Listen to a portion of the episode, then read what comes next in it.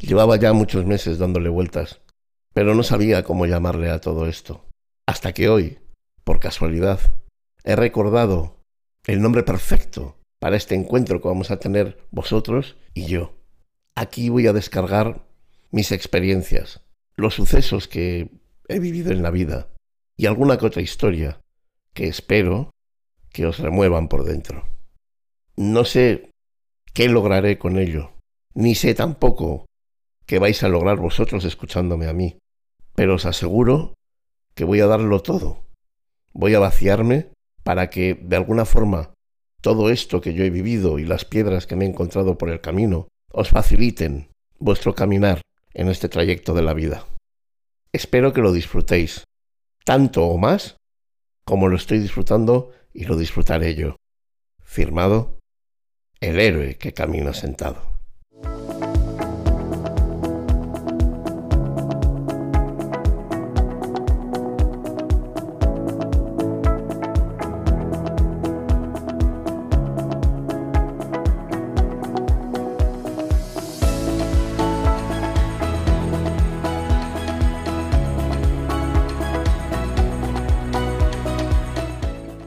Bienvenidos una vez más a Restañando el Alma.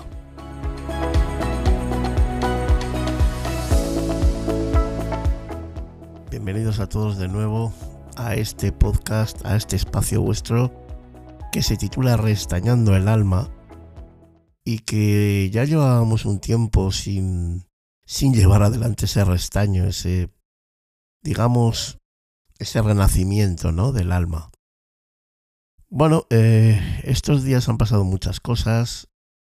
Eh, he vivido muchas circunstancias y he tenido que aparcar el podcast pues hasta, hasta poder estar en mejores condiciones para llevar adelante pues este pequeño rato, este tiempo que comparto con vosotros y que sin duda alguna pues uno tiene que estar en condiciones para afrontar verano del 2022, un verano post pandemia, un verano en el que vuelven las fiestas, vuelven las juergas, vuelven los encuentros. Y, bueno, sería muy discutible todo lo que estamos viviendo en torno a, a todo esto, pero no es el tema de hoy. El tema de hoy no es el COVID, no es los errores que estamos cometiendo, pero, pero sí que quiero que, tengáis cuidado, que funcionéis con la cabeza, que el COVID sigue ahí, y lo sé muy bien. Y, y, bueno, mm, fiestas sí, pero por favor, usad la prudencia, ¿de acuerdo? Es importante, es importante porque si no, tanto nosotros como los que queremos lo pueden pasar mal. El tema de hoy va por otro lado, va por otra historia, y es que, como todos los veranos, este verano también no iba a ser diferente. Nos estamos enfrentando a la pérdida de cantidad de hectáreas a manos del fuego. Hectáreas que en muchas ocasiones no pertenecen a un simple monte o a un simple espacio de, de nuestro campo rural, sino que son terrenos, bosques, montañas, llanuras, que pertenecen a parques nacionales, a lugares emblemáticos, a lugares de un alto potencial ecológico. Y los estamos perdiendo, año tras año, mes tras mes. Todo a manos del fuego. Pero el fuego, los incendios, no son solo lo que parecen.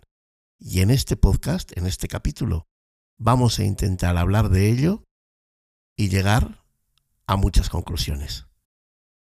Mes de agosto, mes de vacaciones por excelencia, pero también mes de incendios y de pirómanos.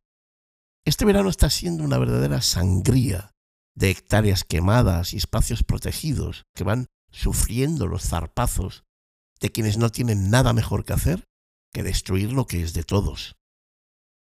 Incendios gigantescos en parques nacionales, pueblos arrasados, carreteras cortadas, Es cierto que las circunstancias veraniegas potencian los desastrosos resultados de los incendios, pero es en el porqué de estos donde me quiero centrar en esta ocasión.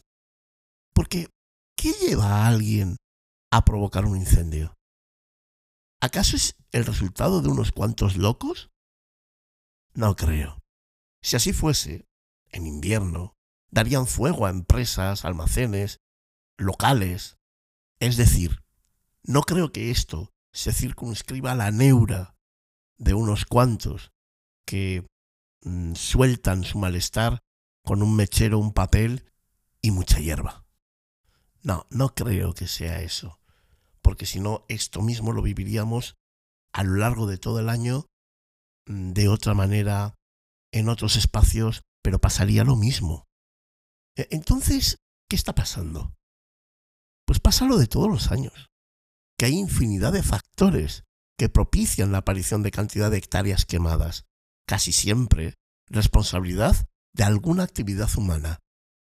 Actividad humana llevada a cabo con el fin de conseguir algún oscuro propósito que vincule tierra quemada a dinero, odio vecinal o incluso la satisfacción de una venganza inútil contra el mundo. Corillas mal apagadas. Alguna tara mental de quien consigue, gracias al fuego, resarcirse de algún maltrato vecinal. Incendios provocados por empresas para tener que volver a repoblar un territorio. Árboles quemados cuyo precio cae en el mercado laboral y permite a papeleras y empresas hermanas hacer el agosto, recalificaciones de suelo que permitan comprar a uno lo que antes costaba a diez.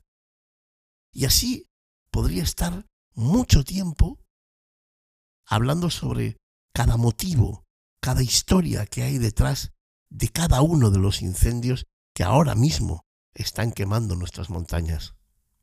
Al final, todo siempre termina en el mismo sitio, un largo etcétera de motivos puramente económicos que son los verdaderos motores de los incendios estivales en nuestro país. Ni los montes sin limpiar, ni los bosques abandonados, ni insensateces de esas. Que nadie os engañe. Los incendios son provocados en su gran mayoría y casi siempre responden a intereses económicos, políticos o personales. Sé que cazadores, políticos y empresarios alimentarán excusas peregrinas de todo tipo, pero la realidad es que nuestro patrimonio natural decrece cada invierno, primavera, verano y otoño por nuestra propia corrupción e incompetencia. El fuego, los incendios, son elementos de control naturales, generados por la propia idiosincrasia de la naturaleza. Por lo tanto, en total comunión con la sostenibilidad de la vida en nuestro planeta. El problema siempre viene por el mismo lado. Es el ser humano el que lo ha descontrolado todo. Lo siento, me fastidia decirlo, pero es así. Me gustaría mucho más decir que son los rayos o, cualquier otra tontería, pero no es así. Es el ser humano el que desde el principio comenzó a generar un dominio sobre todas las cosas. El ser humano ha destrozado o hemos destrozado cualquier equilibrio que la propia naturaleza estableció. Es el ser humano el que destroza cualquier equilibrio que la propia naturaleza haya establecido desde hace milenios. Y encima, sin tomar en cuenta su mísero comportamiento y la corrupción que anida en su propia esencia, se atreve a buscar culpables en otros. Culpables como las zarzas, el calor, el cambio climático, o incluso la incompetencia de los de enfrente a la hora de gestionar el problema. Porque, cuidado señores, los de la derecha atacan a los de la izquierda porque dice que no lo hacen bien. Y los de la izquierda hacen lo mismo con los de la derecha. Eso nos encanta. Y así vamos, y así sigue todo esto. Y así funciona todo. Así funciona todo. Fijaos que en relación con todo esto, no quiero dejar de citar a uno de los grandes en esta historia, el consejero de Medio Ambiente de la Junta de Castilla y León, don bueno, no, don no, Juan Carlos Suárez Quiñones, que todavía no se ha ganado el apelativo de don. Bueno, pues este señor, como buen político incapaz, hace unos años afirmaba lo siguiente. mantener el operativo de incendios todo el año es algo absurdo y un verdadero despilfarro. Fijaos aquí, el iluminado. Bueno, pues después de decir eso, que hay que tenerlos cuadrados para decirlo, pero que a estos les da igual, porque están en el cargo, chupan de un lado, chupan del otro, tienen un sueldo terrible y les da igual todo. Pero pasados los años, a día de hoy, después de decir lo que dijo, este señor se atreve a decir que estos últimos incendios son culpa de los ecologistas y de sus nuevas modas. Es decir, con este señor en el cargo, ya está todo perdido. Ya no hay nada que hacer. Si el que está arriba, si el que manda, es un señor que lo mismo le da a requesó, que lo mismo tira para la izquierda como para la derecha, que lo mismo corre si llueve o si hace sol, entonces ya no hay nada que hacer. Porque si se supone que el que está al cargo de todas las soluciones posibles es un incompetente, de ahí para abajo todo a peor. Luego después de esto entenderéis cuando yo os digo que el problema de los incendios, como el de muchas otras cosas, depende más de nosotros mismos que de cualquier adversidad, coincidencia e incluso casualidad. ¿Quién elige a ese señor y otros como él?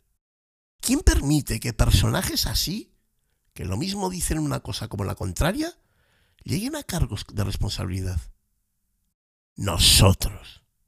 Somos nosotros los que hacemos eso. Nosotros que votamos siglas y no personas. Nosotros que les hacemos el caldo gordo a los partidos, yendo a la batalla ciegos de ira, como esclavos, como esclavos a los que manipular. Nosotros que valoramos más el dinero que nuestro hogar. Nosotros que preferimos el mal de los demás a mejorar nosotros mismos. Somos nosotros los culpables. Somos nosotros los responsables. No podemos ir donde nadie más. Por muchas cosas que hacemos mal. Por muchas veces que metemos la pata. Incluso a veces la metemos a sabiendas. Y ojo, ojo porque todo esto que os estoy contando y toda esta responsabilidad que recae sobre nosotros es cierto y es así, pero os voy a decir una cosa. Y todo esto sin más culpa que cualquier otra especie animal que pudiera ostentar el puesto que el ser humano ostenta a día de hoy en el escalafón de la vida. Porque si hay algo que la historia me ha enseñado, es que a lo largo de los siglos todos hemos jugado el papel de buenos y todos hemos jugado el papel de malos. Que cada nación o etnia ha jugado a ser víctima u opresora de otra según la época y las circunstancias. Y que los que hoy eran aplastados mañana eran los torturadores. Por eso, con esto no quiero criticar la trayectoria como especie animal del ser humano. La culpa es nuestra, por muchos factores. Pero es que la vida funciona así. La vida en este planeta funciona así. Escucho a mucha, escucho a mucha gente decir que esto no lo haría un perro o no lo haría un gato. Mi perro tiene más nobleza que, que todos los hombres que veo ahí en la calle. Eh, ven como un hombre ama asesinado a una mujer y dicen, eso no lo haría un animal nunca. Comparando el comportamiento animal con el miserable comportamiento de muchos humanos. Pero eso, eso no es del todo así. No somos justos del todo. Tomemos como ejemplo, para ilustrar este caso, al elefante. En las sabanas africanas, cuando llegan las sequías y falta la comida y el agua. Los elefantes, los seres dominantes del lugar, exceptuando al ser humano, destrozan la propia sabana con tal de alimentarse y beber. Derriban árboles, secuestran charcas manteniendo alejados a todos los animales, persiguen y matan a cualquiera que les quiera arrebatar el agua o la comida, e incluso pierden la cabeza y lo destrozan todo cuando se ven en situación límite. Lo he visto muchas veces, en infinidad de documentales. Ellos mismos, por sus necesidades, se convierten en destructoras del ecosistema. Acaban con todo. Hacen lo mismo que el ser humano. Ellos quieren agua. Ellos quieren comida. Y el ser humano quiere el agua y la comida del alma, que en este planeta, aunque sea equivocadamente, es el dinero. ¿Entendéis cómo el ser humano no dista mucho de cualquier otro animal? ¿Entendéis que cuando habláis de vuestro perro y de la nobleza de vuestro perro, quizás no estamos siendo del todo justos con nosotros mismos? Si en este planeta, en lugar de elegir al Homo sapiens sapiens, es decir, el humano, la evolución hubiese elegido, por ejemplo, al pantera leo para dominar el mundo, es decir, al león, hoy estaríamos hablando del mismo comportamiento mezquino de los leones con respecto a muchos temas en los que los humanos, en los que los humanos damos asco. No son los animales mejores que nosotros. Recordemos que nosotros somos animales. La miseria que nos rodea es la que llevamos de esencia y la que nos fabricamos nosotros mismos cuando violamos el equilibrio imperante de la madre tierra. En este planeta, la vida funciona cumpliendo una serie de parámetros muy similares. Y por lo tanto, la respuesta de las distintas especies a circunstancias similares sería prácticamente la misma. Porque como bien sabemos, y como diría Rajoy, siempre que ocurre lo mismo, es que pasa igual. No, no, no, no, no, no. Cuidado siempre que pasa igual, ocurre lo mismo. Y sin más, hemos llegado al final de este capítulo. Os ruego que perdonéis mi, mi voz, que disculpéis el sonido que sale de mi garganta, pero bueno, acabo de pasar por el COVID y todavía supongo que quedan restos en esa garganta de, bueno, pues de, flemas y de cualquier otra historia Así que disculpas desde luego por, por mi parte y por, todo el equipo. Y bueno, y en cuanto a vosotros, pues nada, deciros que, que esto es lo que yo pienso de, de este tema, que los incendios y, y, los pirómanos es responsabilidad nuestra, que contamos con una serie de mandatarios que dejan mucho que desear, pero que dejamos mucho más de desear nosotros, porque somos los que les elegimos, somos los que les ponemos ahí y los que les damos el poder. Y eso es algo que tendríamos que tener muy claro cada cuatro años cuando visitamos las urnas. Yo lo digo y lo denuncio, pero estoy seguro que no va a servir para nada. Y en cuanto a lo de los animales, algún día tengo que hacer un, capítulo hablando de, de, de, todas las injusticias que nos hacemos a nosotros mismos comparándonos con el comportamiento animal, cuando el comportamiento animal no dista tanto de lo que hacemos nosotros. Ya está bien de otorgar medallas a quienes no lo merecen porque no es que nuestro comportamiento no es merecedor ni de medallas ni de no sé, ni de castigos. Nuestro comportamiento es nuestro comportamiento.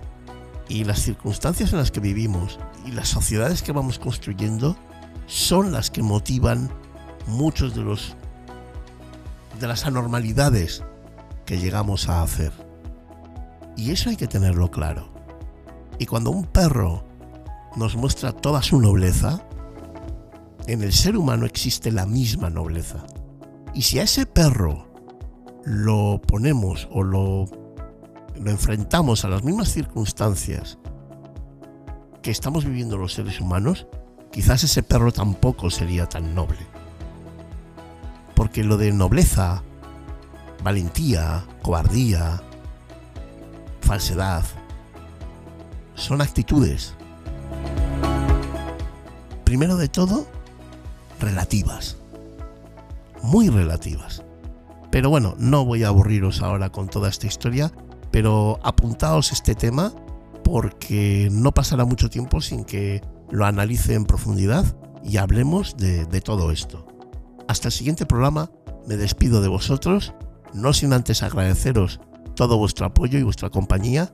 Espero que a partir de hoy, eh, bueno, puedas, pueda grabar más regularmente los episodios y, bueno, pues que respondáis con, el mismo apoyo, con las mismas ganas, el mismo interés a, mis programas, pues bueno, como lo, como lo habéis hecho hasta ahora, que desde luego mm, siempre os he dicho que para mí ha sido una auténtica sorpresa, que estoy encantado con, con todas las personas que me seguís e incluso los que mm, entabláis conversaciones conmigo después de cada episodio y, bueno, pues vamos a, vamos gestando, construyendo un pequeño diálogo eh, para, bueno, para confrontar puntos de vista en muchos temas. Así que nada, muchísimas gracias a todos. Deciros que estoy feliz de estar aquí de vuelta y bueno, que feliz verano a todos. Muchas gracias y recordad, buscad la belleza. Es la única protesta que merece la pena en este asqueroso mundo.